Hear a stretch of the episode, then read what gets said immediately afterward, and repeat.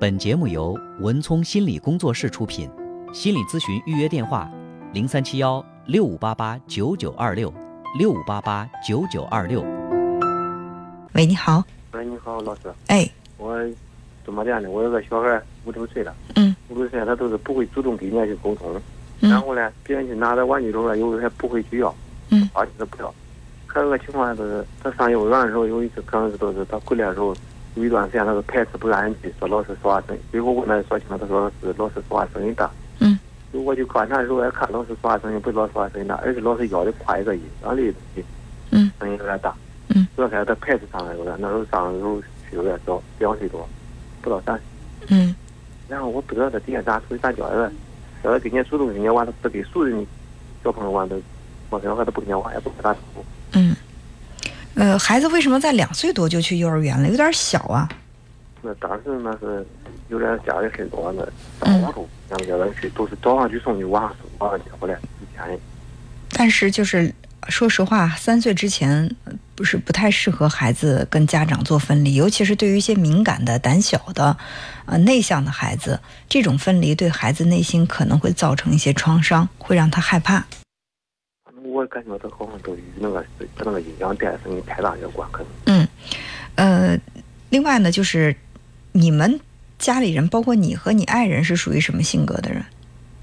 我人性格都是文化程度不太高，然后性格不是说不是那种多外向，他属于内向，嗯，那你这个孩子是你带的多，还是你爱人带的多？他带的多，我都对，一个内向的妈妈，怎么可能会带出来一个特别开朗外向的这个孩子呢？很难。就是孩子他一般在他小的时候，他跟跟着谁，就是谁是他的这个养育者，他就更容易跟那个人的性格比较接近。所以你想一想，那老师，啊、我想问的是往底下我应该咋做？往底下往底下，你就要带领着孩子去社交，因为他在小的时候他没学会。你比如说，有的孩子父母都属于那种特别爱交朋友的人，总是带着孩子往那个妈妈堆儿里扎，然后大人聊天，小孩玩儿，他们就自然而然形成了一种会社会社交的一种能力，对吧？那如果说你的爱人他本身是一个内向的人，他不太爱往人堆儿里去，他总是带着孩子自己在家或者自己出去，那小孩他没有一个跟同龄人互动接触的机会，他就不可能学会社交的能力。那现在你逼着孩子说赶快去跟他们玩啊，去跟他们去去交往去啊。孩子要如果在人群当中表现的胆怯，你又会说怎么回事啊？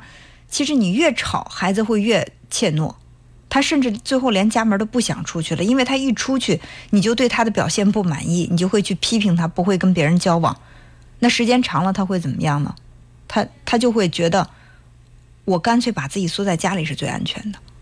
所以遇到这种情况，首先第一步就是放弃对孩子的指责，你不要再怪他胆小，他胆小有你们对他这个成长过程当中教养的责任。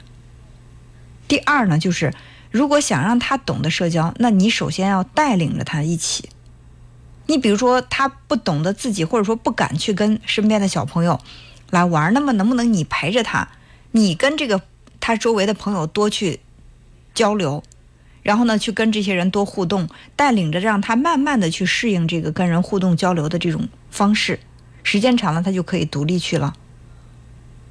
现在都是那样人，都是都是带他去找朋友玩，可是呢，他是感觉好像他还是他只给熟人玩，玩过的个朋友。那你带得带一段时间呀，你不能操之过急呀。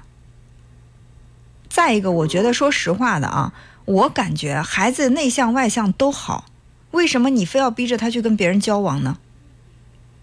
他如果不想去跟别人交往，他自己在家待着也可以呀，他自己可以两个小时、三个小时什么的。那也没什么问题。我的孩子也会在家待两个三两个小时、三个小时，我也没觉得怎么样，他是做那种积木类的、拼图类的，一管做几个。那挺好的呀。我觉得这种专注力不是每个孩子都有的。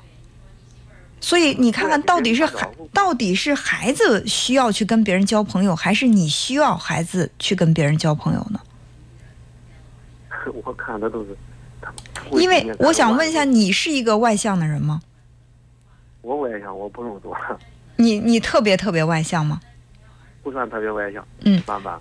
一般哈。那如果说你是一个般一般的就是比孩子妈妈更外向一些的话，你想让孩子外向，那你就多带带孩子就可以了。你跟朋友去玩啊，或者聊天啊，有什么社交活动，你就带着孩子，让孩子看看你在社交群体当中的表现，他会慢慢的模仿的。他还有个情况，不给那过小小孩玩，给他小，他光给同龄玩，小孩他不玩，不给他玩。这是很正常的。我看我我我的孩子不仅不爱跟比他小的玩，连同龄人他都不玩，他特别喜欢跟比他大的玩。对对对，这这有什么这有什么不正常吗？这没什么不正常的。嗯，对呀，这有什么不正常的呢？因为对于他们来说，比他们大一点的孩子更有社会经验，懂得更多，跟他们在一起更有趣。太小的，他需要去哄他，去照顾他，他可能觉得没这个兴趣，对吧？孩子他变成大一点好像都是感觉都是被动的。嗯，说实话，我觉得你，请你对你的孩子满意一点。如果说你对你的孩子不满意，你你的孩子会表现的越来越不让你满意。我我其实在我看来，完全不是问题的问题，到你那儿就成问题了，而且你还把它当做一个很严重的问题。你比如说，孩子他不出去，他两个两三个小时在家能对积木，那多好啊！现在没有几个孩子有这么专注的这种注意力，能够两三个小时去对积木，而且对积木本身来就是一个开发智力的很好的一种方式。为什么不去保持他的这种专注度？我身边有不少朋友去上乐教乐高课，就是对积木的课程，一个小时好几百，老师教着。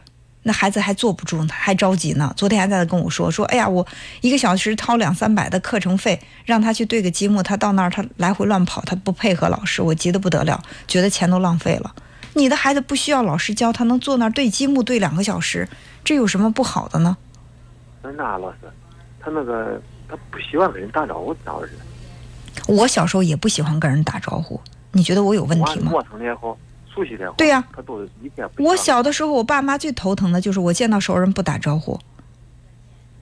我后来我就说，我说因为因为每次我见着熟人，你你们都逼着我去打招呼，让我产生心理阴影了，我有压力，所以我说我本来就不爱打招呼，就越来越不爱打招呼了。但是我现在长大了，我可以去跟别人打招呼啊。你就逼着人打招呼啊？怎么叫别人叫你啥？怎么叫啥呀？啥呀？他爱打就打招呼，不爱打招呼就不打，没什么。我觉得这不是问题。那最好不是问题。我觉得都不是问题。你需要对你的孩子宽容一些。我感觉你可能是有点这种完美主义，什么都希望自己的孩子比其他孩子表现的更好、更突出。稍微有一些不如其他孩子表现的好的地方。在你的心里，就是不是说你的孩子有问题，只是说在你的心里，可能你的孩子不如其他孩子表现的那么优秀，也可能。